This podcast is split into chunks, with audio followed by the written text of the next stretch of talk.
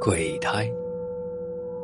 上个世纪九十年代，村子里虽然通上了高压电，也有好多人家买了电视机，但是夜晚的娱乐活动，大多数还是聚在一起打麻将、扑克牌之类的。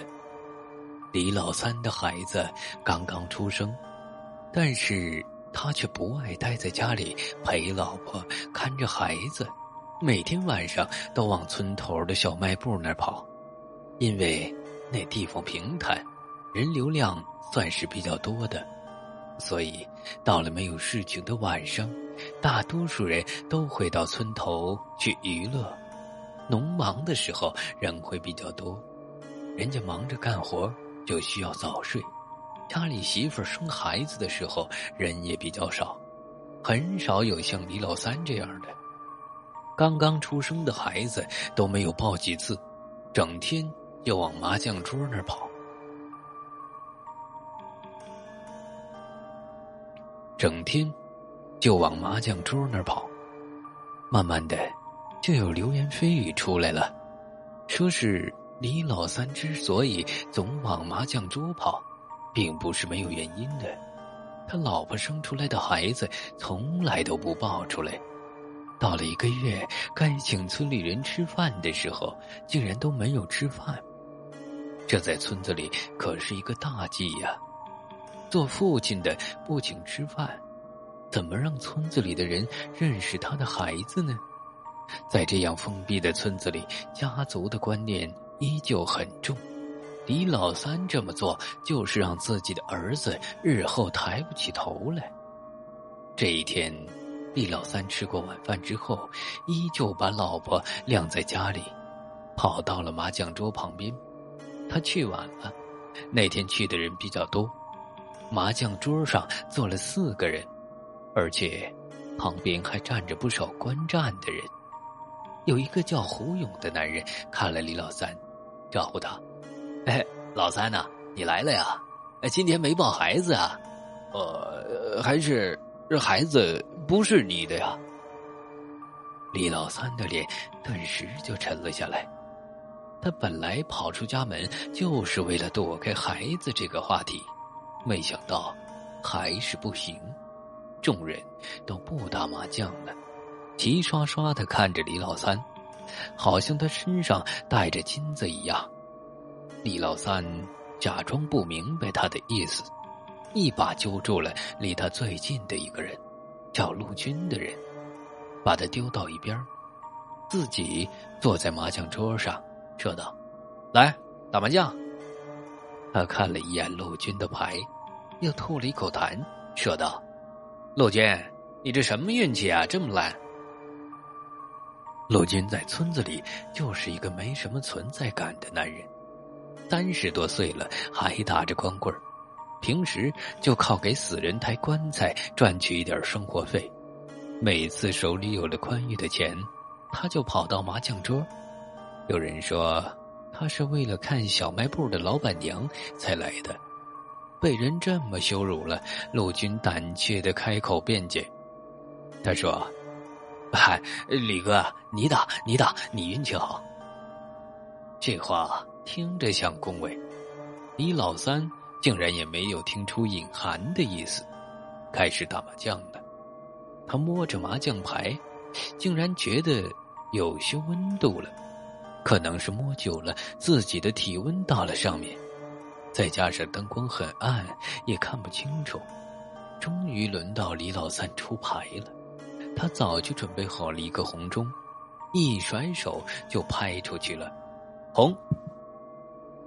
李老三的话还没有说完呢，就说不下去了，因为他看到他刚刚甩出去的麻将牌，不是他以为的红中，而是一根小孩子的带着血的手指头，那么细，那么嫩，那么小。他吓了一跳，低头看着自己的麻将牌，竟然是一排的手指头。他吓坏了，直接从凳子上跌倒了。瘫在地上，在众人不解的目光里，指着麻将桌，哆哆嗦嗦的说：“我我儿子来报复我了，肯定是儿子来报复我了。那，那不是麻将牌，那是手指头，那是我儿子的手指头啊！大家还是不知道他在说什么，最后无可奈何之下，只能够几个人合力把他弄回家了。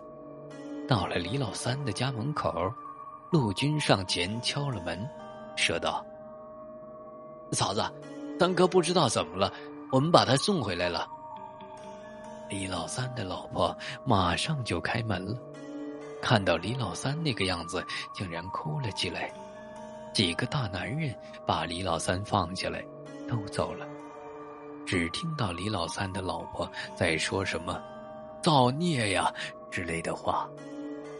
第二天，村子里就传遍了消息，说李老三疯了，还说他媳妇儿实际上生了一个鬼胎。就是生出来不会哭也不会笑，只会吃东西，所以李老三才没有请村子里的人吃饭，怕被别人知道了，要把孩子处理掉。虽然是一个鬼胎，很大的概率养不活，搞不好还会影响家里人的命数，但是始终是自己的孩子，而且。他的媳妇十月怀胎，才生下了这么一个儿子，当然不肯把孩子叫出来了。李老三每天晚上不在家里陪媳妇儿，也不抱孩子，就是因为孩子是一个鬼胎。村子里正在商量怎么办的事情，李老三又出门了。他的目的当然还是麻将桌了。一路上走，一路上就有人跟着他议论着什么。他刚到麻将桌，还没落座就被胡勇拦住了。大家好像是推选胡勇为代表，他开口就说：“三哥，我们都知道嫂子生了个死胎的事情了。这么说吧，为了整个村子的安全，必须找出来。孩子什么时候都会再有的，但村子里每一个人，我知道了。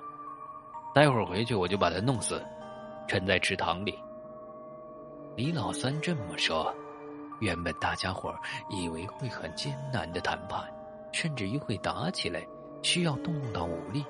没想到李老三轻易就答应了。其实李老三心里也有自己的顾虑。孩子出生以后，虽然说是一个鬼胎，但作为父亲，他还是经常看孩子的，越看越觉得不像自己。直到那天。大家伙一起送他回家，他才发现孩子的五官怎么看怎么像那个陆军。虽然媳妇不承认，但李老三心里有数。李老三转身就走了。这个时间，媳妇肯定是睡着了。孩子为了安全，不能够和活人一起住，被放在一个单独的房间里。李老三静悄悄地打开了房门。只有一丝丝月光照进房间里，孩子白净的脸上有黑溜溜的眼珠子，只是不哭不闹。如果没有人说，还真不知道这是鬼胎。李老三抱起了孩子，来到池塘边，还想着这也是他的第一个孩子，怪可爱的，有点舍不得。但是，说不准不是他的呢。李老三。举起孩子，准备摔到池塘下。这个时候，他听到了只属于孩子的笑声。没错，他的孩子笑了，咯咯咯的，在黑暗里让所有人害怕。李老三腿一发软，竟然自己掉到了池塘里。第二天，李老三的尸体被发现了，孩子就在岸边，而且会哭了。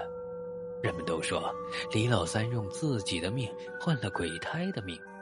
过了几年，陆军娶了李老三的寡妇，接养了曾经的怪胎，但是却没有出现过任何事情。